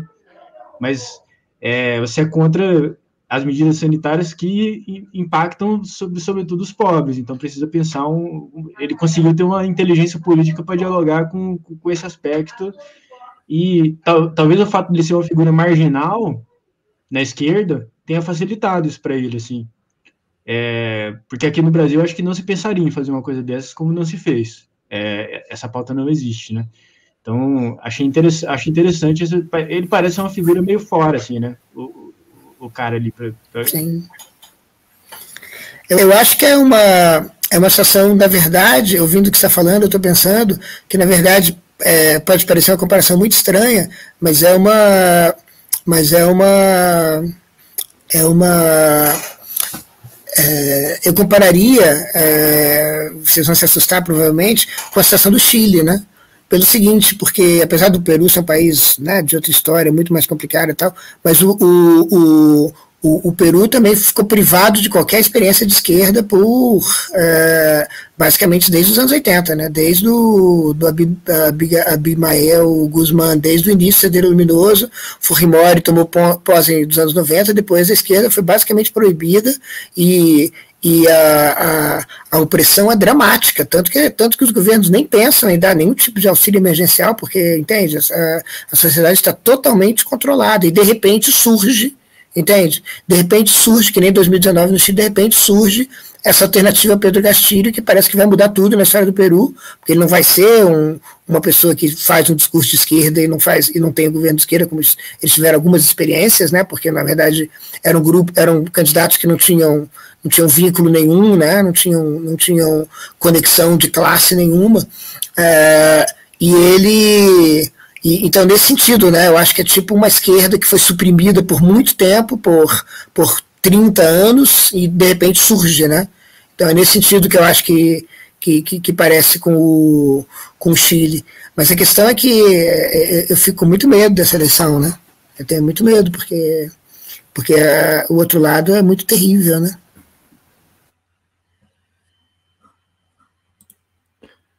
E como é que estão as, as, as previsões? Eu estava tentando encontrar aqui no.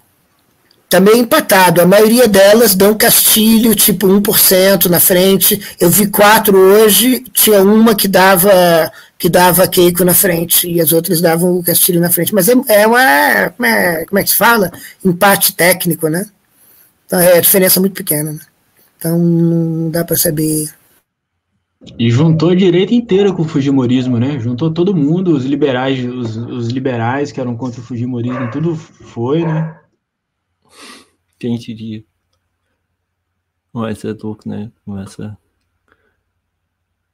esse processo de caimento de máscara de liberais está toda parte, parece, né? Mas uma, uma coisa muito uma coisa que é muito complicada, já é, mudando levemente o assunto, né? Já que o, o o Moisés, quando pautou o programa, falou que não precisava falar só de eventos dessa semana, podia falar dos eventos dos últimos tempos.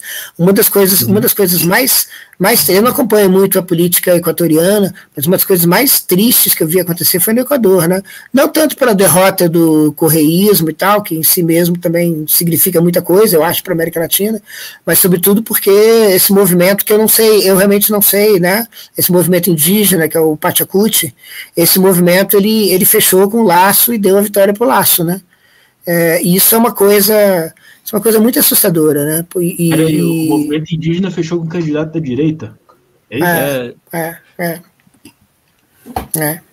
E eles, eles ficaram em terceiro lugar na primeira, no primeiro turno ficou o, o candidato Correia, depois ficou o Laço e depois ficou o cara do Pachacuti. E o Pachacuti fechou com o Laço contra o correísmo, como eles chamam, e, e pronto, né? Então é, é isso também que isso também que é, é uma coisa muito complicada, né? Isso que a gente fala sempre sobre a, sobre a, a, a diferença entre pautas cosmopolíticas e pautas macropolíticas, sei lá, sei lá qual é a melhor maneira de analisar, não sei se essa é melhor, talvez essa não seja melhor, é, talvez seja um caso de cooptação também, eu não sei, mas é, é, uma, é, um, é, um, é um fato muito muito estranho, né, assim, o, o movimento indígena é, é, um pouco, talvez numa análise assim muito otimista, basicamente preferiu a sua autonomia é, do que do que um projeto, digamos assim, sei lá, mais mais popular, mais mais de esquerda, né? Preferiu garantir a força da sua do seu movimento autônomo, né? Porque sobre o, sobre os anos do Correio eles eram um pouco dissolvidos, né? Então, eu não sei, eu não sei como, como analisar isso, mas é uma coisa bastante é, eu acho que é bastante, bastante assustador. Isso é muito diferente do Peru, por isso que eu acho que eu estou realmente mudando de assunto, porque eu acho que a, a política no Equador, ela é, ela é inclusive, é, talvez mais fácil de entender do que no Peru. O Peru é um país muito, muito complicado, né? Cara, eu acho que tem um primado da experiência. Eu acho que as pessoas se ligam muito afetivamente à experiência mesmo, política, concreta, e não estão tão ligados nessa coisa de projeto político. Então, tipo, ah, é de esquerda, é de direita, não sei o que. O que importa é o que efetivamente aconteceu, o que você viveu.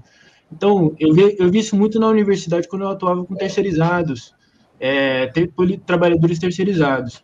E para eles, o PT era a pior coisa que existia no mundo, porque o PT demitiu o terceirizado da universidade pública. Então, para eles, ter, PT era o corte e o Bolsonaro era melhor. O, mas o Bolsonaro falava que ia demitir pessoas, que ia cortar, que não sei o que. Não importa. O importante é o PT demitiu pessoas. É isso que a pessoa viveu, entendeu? E o Bolsonaro era uma coisa diferente. Afetivamente para eles era isso, era uma coisa de, era diferente daquela daquele outro que representava a mesma coisa que demitiu meus colegas, porque esse cara demitiu meus colegas, era uma coisa muito assim, para e paradoxalmente depois quando o Bolsonaro começou a demitir os terceirizados foi muito trabalhoso fazer meus colegas petistas solidarizarem com esses terceirizados, porque eles tinham votado no Bolsonaro. Então virou um negócio que, que que também. Então, isso pode ser um problema também no Equador, né? Porque como rolou essa, essa, essa ruptura, né? Como que vai ser para construir as lutas sociais no futuro, né? Porque isso impacta mesmo, né? É, provoca rachaduras ali no, no, no, e mas é muito interessante como ninguém faz um balanço de por que, que essas coisas acontecem efetivamente, né? Tipo, porque é muito forte você ver um trabalhador pobre votar no cara que defende acabar com o direito trabalhista, né? É, é uma coisa que deveria fazer alguém repensar, mas não faz. O que faz é reforçar o, o que a pessoa está mais ligada antes. Pelo menos aqui da esquerda, assim, tradicional. Muito difícil ver as pessoas repensarem.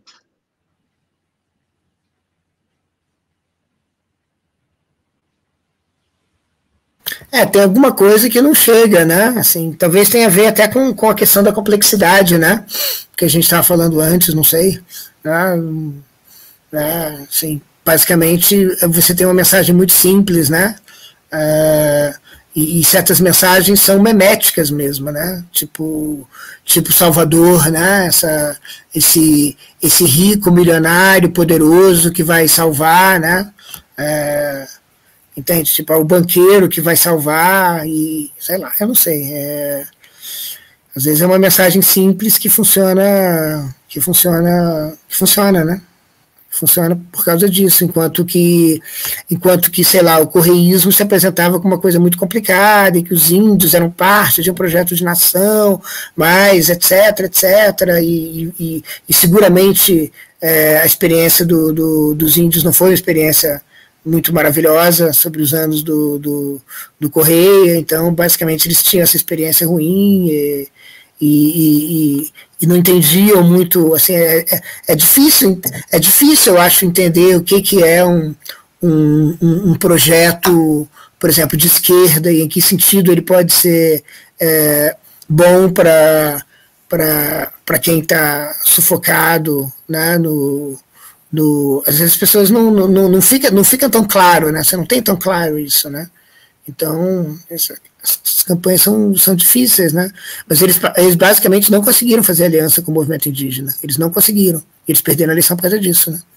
Isso eu acho que a gente vai ver mais e mais, é, mais e mais acontecer.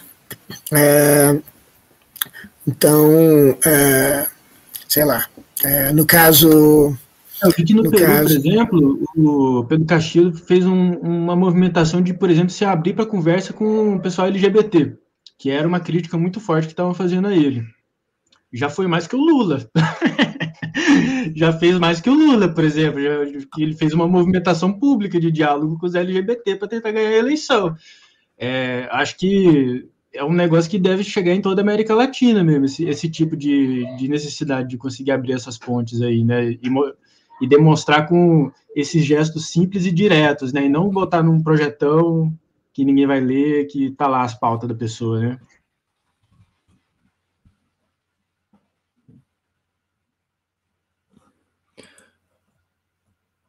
Mas o, o, os Pachakutik, eles se aliaram de fato com, com o candidato de direita, eu tô por fora, né? Ou, ou, é, ou só não, não se alinharam com o, com a esquerda. Eles. Porque eu, eu tô, tô pesquisando aqui, tô vendo que eles são vistos como um movimento de esquerda mesmo, não como, sei lá, neutro, apolítico. É, tentando entender melhor, enfim, imagino que, que o povo, nem todo mundo esteja por dentro também.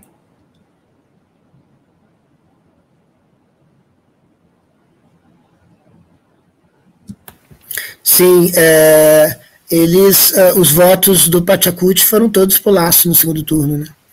É, então, dizer, não sei se foram todos, claro que não vão todos, não é isso, né? Mas foram suficientes para ele ter hum. uma vitória.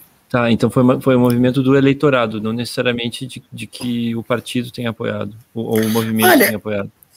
Eu não sei exatamente o que aconteceu, até é interessante dar uma olhada, mas uhum. é, o, o, o, candidato deles dizia que, é, assim, assim que terminou o primeiro turno, que eu estava acompanhando, ele disse assim, olha, a gente, a gente não vai apoiar o candidato do, do Rafael Corrêa.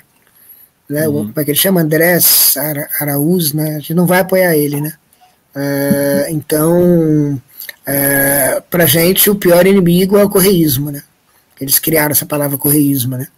É, então, é, não, é, é, muito complicado, porque você pensa, é, é, essa história, né? Você pensa assim, trabalhador é de esquerda, LGBT é de esquerda, é, índio é de esquerda. Não, né? Eu acho que essa é a questão, entende, que é muito complicada, né? E, e a questão indígena que vai ser, vai ser crescente, né? Ou seja, nessa, nessa, nessa época que a gente está começando, eu acho que as pautas indígenas vão, ser, vão ter importância cada vez maior, né?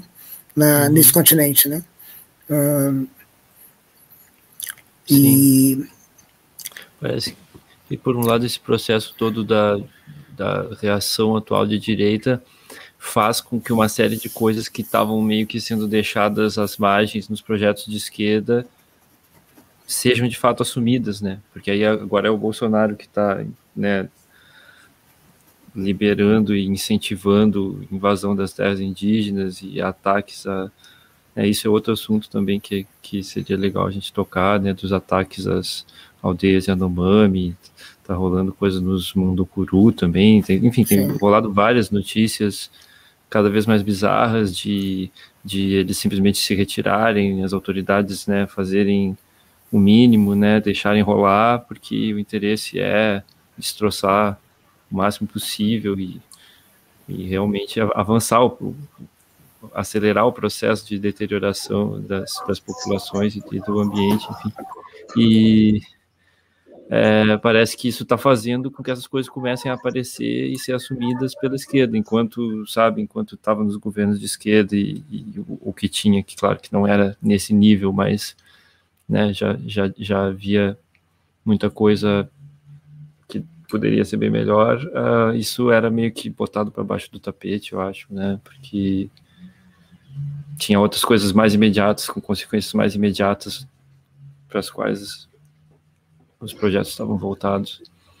E por outro lado, uma coisa que vem acontecendo que passa debaixo do radar também é o, o, o, o equivalente urbano desse, desse, desse pessoal da mineração extrativista irregular mas que tem outra, outra significação você falar com eles, que são os trabalhadores informais, o pessoal que vende comida na rua, esse pessoal que pega comida no CEAGESP e vende por aí.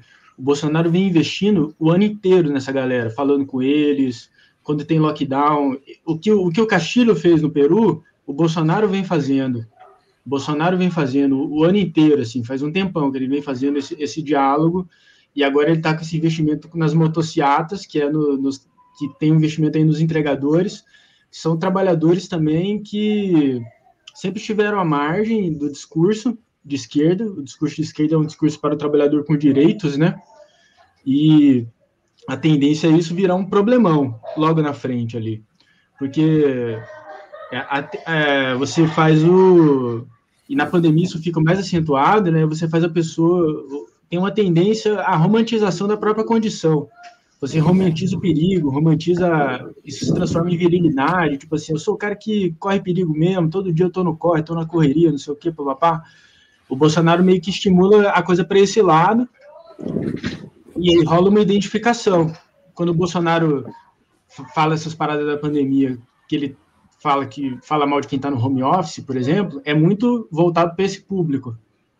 É, então, eu acho que entre as categorias invisíveis aí do mundo, que tem, acho que ao mesmo, ao mesmo tempo que está rolando essa visibilidade maior desses aí do, dos indígenas, dos quilombolas e, e, tal, essas categorias urbanas que estão crescendo, está aumentando o desemprego, está aumentando, isso aí está, a extrema direita está ganhando uma dianteira nesse aspecto aí, é, me parece. É. Engraçado, né, que parece que, tipo, não me lembro que palavras que tu usou, mas tu falou alguma coisa, tipo, sabe, que a, que a esquerda fala pro, é, pro, pro trabalhador que tem direitos e tal, e acho que isso também tem estar tá relacionado a uma questão de atualização das ideias de, da esquerda também, né, porque já existe, tipo, um arcabouço muito bom de ideias de esquerda que dão conta dessas coisas, né, e que tem algumas pessoas que estão tentando mobilizar, mas que parece que as próprias estruturas também da política de esquerda, que parece que está mais engessada um pouco no seu modo de funcionamento do que essa nova direita que surgiu agora e que não tem quase gesso nenhum, né? Que é tipo uma geleca muito louca que vai se adaptando a seja lá o que for que funcione de uma maneira é, né, descontrolada praticamente, a esquerda parece que demora mais para conseguir se reinventar, mesmo quando a reinvenção, né, tipo,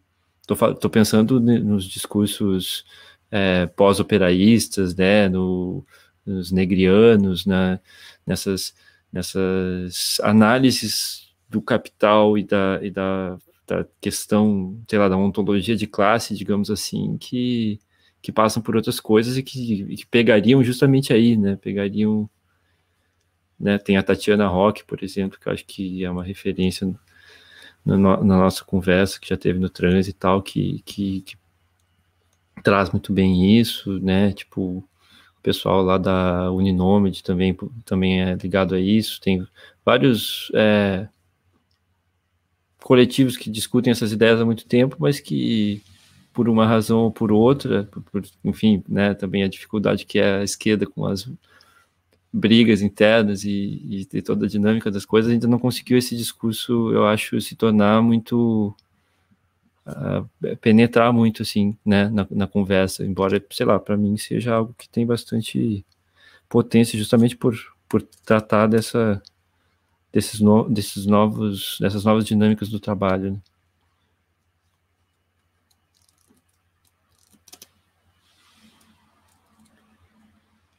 É, parece que o discurso do empreendedorismo da direita é mais atualizado.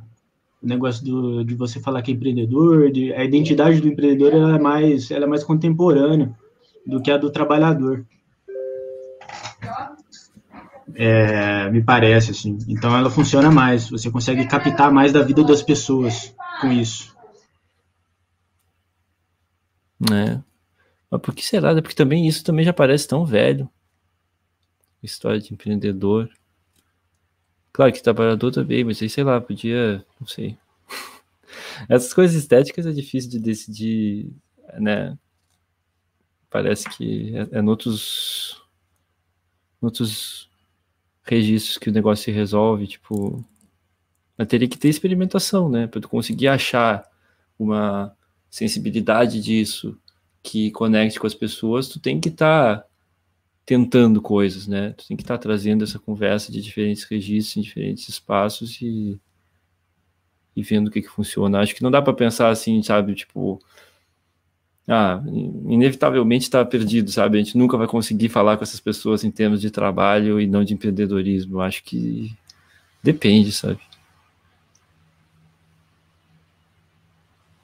Mas talvez mas talvez seja, seja não, não, falar em termos de trabalho e nem de empreendedorismo, mas falar é, em termos é. de outras coisas. Por exemplo, uma, uma saída que as é. pessoas têm, mas não é uma saída que é, que é necessariamente uh, a melhor, mas acho que é uma saída que indica um caminho que eu, eu acho interessante, que é o caminho de de falar de, de, de, de, construção ou reconstrução de comunidades, né? Entende? Assim, basicamente, você destituir o, o atomismo que todo mundo está vivendo, todo mundo está vivendo no seu círculo é, familiar e, e, e totalmente é, abduzido pelo, pelo familismo, né? Para essa história família, família, família, eu tenho que, eu tenho que é, fazer as coisas para minha família, tudo está girando em torno da família e pronto, né? Eu acho que é, criar círculos comunitários, círculos de confiança mais amplos, né? É, em que você, na verdade, trabalha, mas conectado com toda, com toda a sua comunidade, a sua região, a sua, a, o seu, o seu, a sua vizinhança. Eu acho que isso é, isso, isso é um discurso que, assim, é, é, é, um, é, um, é um elemento, é um, uma peça desse, desse quebra-cabeça para um, um outro discurso, né? um discurso que, que seja, assim, digamos assim, pós-empreendedorismo, porque eu concordo com você, né? É, de repente, é, todo esse discurso, todo esse discurso é, neoliberal plus, ou seja, até o Ancapistão, se tornou, está se tornando extremamente, tipo, pff, muito antigo, né? Está se tornando uma coisa realmente muito obsoleta, né? E, e, eu acho que esse é o momento. O momento não é só, não, não basta você lidar com, com, com a, perceber que, que essa, essa estética desse, desse pessoal todo ficou obsoleta, mas justamente apresentar uma outra coisa, né? Um... Um negócio que é muito legal, tipo, você vai, você vai entrar num grupo de, de Facebook do pessoal que é entregador, por exemplo, que é uma categoria que eu investigo um pouquinho, Cara, é uma guerra a vida deles, assim. Todo dia é, é notícia de, de treta com porteiro, treta. Não sei se vocês. Volta e meia tem uma notícia de um porteiro que foi racista com, com o entregador, aí junta um monte de motoqueiro lá na porta do, do, do prédio e eles fazem uma manifestação, ou então um cara foi pai, um cara vai lá e costuma pegar o lanche, cancelar o lanche, e, e aí um monte de motoqueiro foi lá na cara, derrubou o portão do cara e destruiu a casa dele, enfim, né, tipo, eles, eles vêm formando essas comunidades, de certa forma, e tem também um outro tipo, que é do acidente do trânsito, por exemplo. A galera se acidenta muito, se acidenta muito, e eles não têm seguro de saúde, eles não têm seguro só que ao invés de reivindicar seguro de saúde, tipo assim, ou, ou falar, tipo assim, nossa, eu sou um trabalhador fudido, desculpa, esquerda, foi mal, não tenho seguro de saúde. Eles, eles fazem o quê? Eles fazem vaquinhas. Por que, que, que eles vão fazer? Eles estão ferrados, né, cara? Então, tipo assim, gente, eu tô ferrado, não vou poder trabalhar, por favor, ajudem aí o camarada que tá fazendo o corre dele. E a galera faz. Isso é um registro que é diferente do registro do trabalhador de esquerda. Essa coisa da vaquinha, que para muitas pessoas de esquerda vai ser vista como neoliberal. Porque o cara está fazendo uma coisa que devia ser feita pelo Estado Social. Só que não é, entendeu? É uma mobilização de solidariedade coletiva, o que ele está tentando fazer. Claro que, no final das contas, vai ser necessário criar algum tipo de, de, de coisa, né? Porque não vai dar para todos eles fazerem vaquinha por todos os acidentes.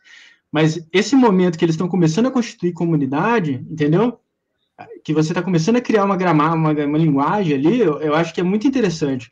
E eu acho que e existe um pouca abertura para isso, porque a gente está preso um pouco no, nessa coisa, tipo assim, do, de entender como neoliberal o trabalhador que está se virando dentro da, das condições dele ali.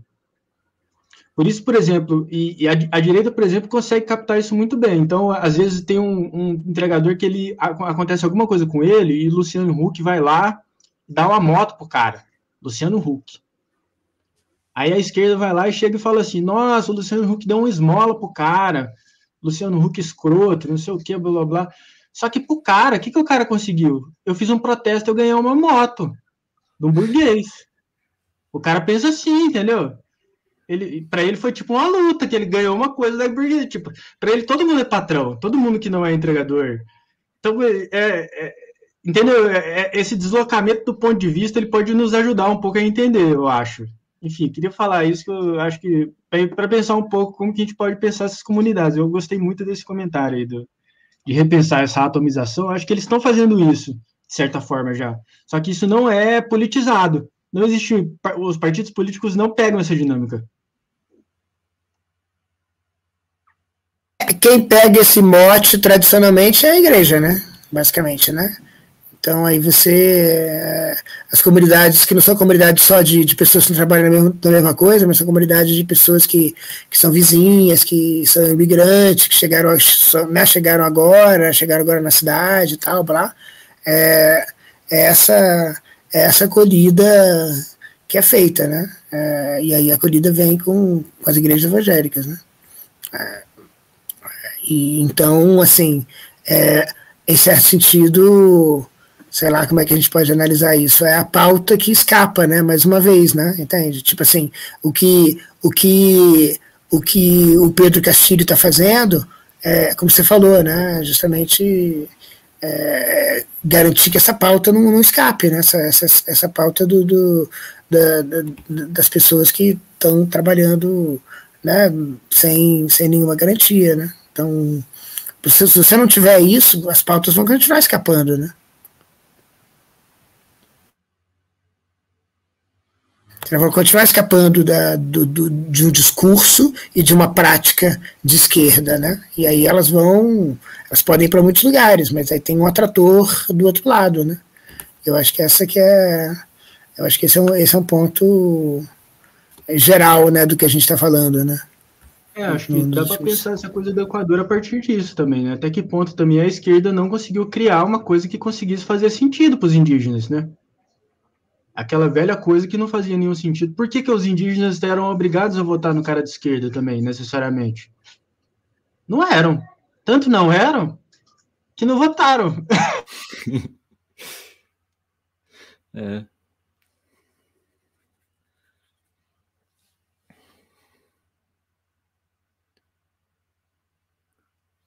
Mas eu fico pensando em termos da, da, das tecnologias de fazer isso, né? Tipo, porque, sei lá, a coisa da igreja, por exemplo, é uma tecnologia no sentido muito amplo, assim, sabe? Mas uma maneira de de fazer todo, todo o mundo em que aquelas pessoas vão viver, né? Tipo, tu organiza toda para tu organizar aquela comunidade, tu organiza desde o do nível do, da ontologia do universo, de tudo até chegar ali e dar sentido para aquele grupo.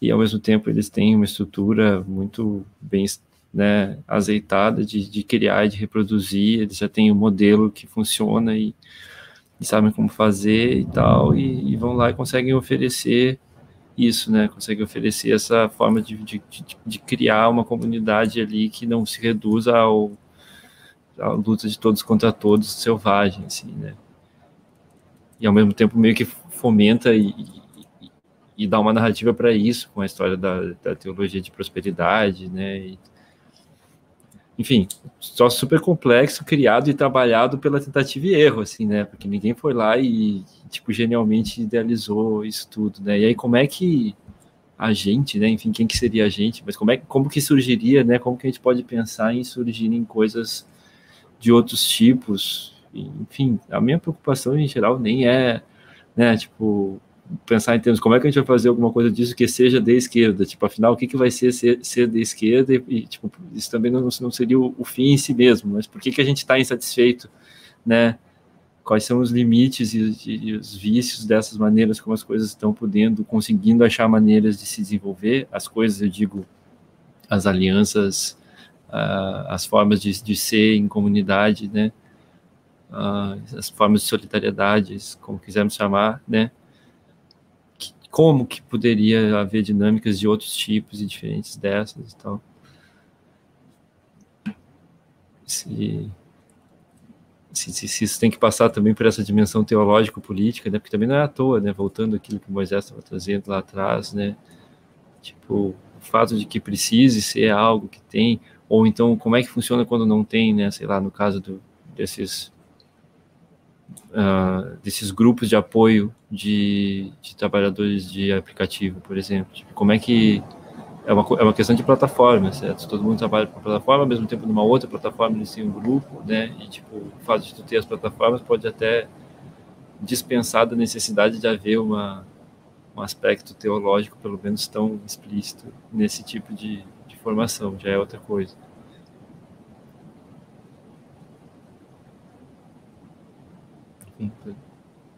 Viajando aqui. Não sei. É, uma tecnologia que eu vejo que o pessoal criou mais recente ali tem a ver com tecnologia de, de, de fazer o instrumento de trabalho individual virar uma forma de identidade coletiva, que é no caso do, do, do, do pessoal do rolezinho, das motocicletas, que eles vão lá e vão numa madrugada e fazem um rolezão de todo mundo andar com motocicleta num tal lugar e tal. Isso aí pode ter vários sentidos políticos, mas o, o, e, e, tem vários possíveis, assim. E o Bolsonaro vem apostando em tentar cooptar esse, as, as manifestações de motocicletas são ele tentando cooptar já, esses. É, já ia falar disso. Eu achei muito interessante isso de Bolsonaro ter, tipo, especificamente assim, manifestação dos motociclistas com Bolsonaro. É uma manifestação que é mediada por esse objeto que é a moto. Pois é, e, e, já começou em Curitiba foi marcada uma manifestação contra o lockdown de motociclistas, especificamente de motociclistas. Então ele está tentando criar essa coisa de pegar essa galera que constrói identidade por meio do instrumento de trabalho, porque é, e também os, os motoclubes. Aí ele tenta juntar esses dois grupos, né? Que são diferentes, mas que teriam essa identidade e nisso que pega um dos artifícios do fascismo mesmo, que o fascismo tenta criar essa identidade estética entre trabalhadores e pessoas que não são bem trabalhadores, são outra coisa, né, a partir de uma coisa que parece comum e tal. Acho que é um, um pouco por aí. Só que pelo menos ele está tentando partir da galera, né? Da galera mesmo, do que, que a galera está vivendo, de onde as pessoas estão inventando rolês, né? Para tentar se juntar. Isso é uma coisa que é interessante.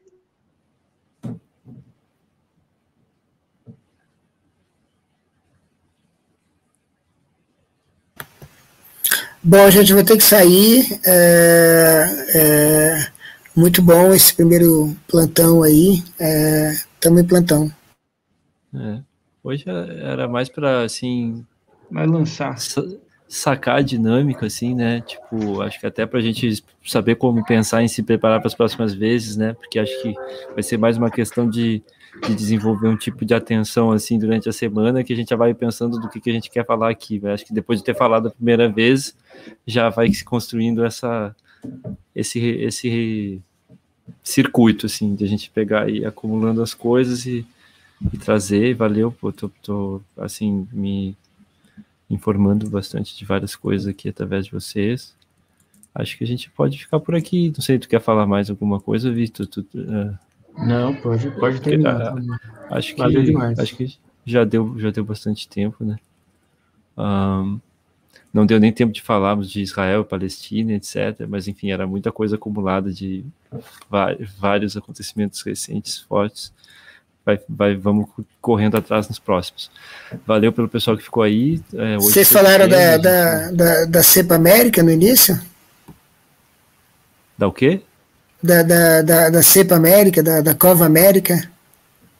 Não, não. Não, não, tá. não, Falamos no início da Colômbia, do Chile um pouco, falamos de CPI da Covid, mas enfim, é que tinha ficado muita coisa acumulada, a gente vai agora correndo atrás.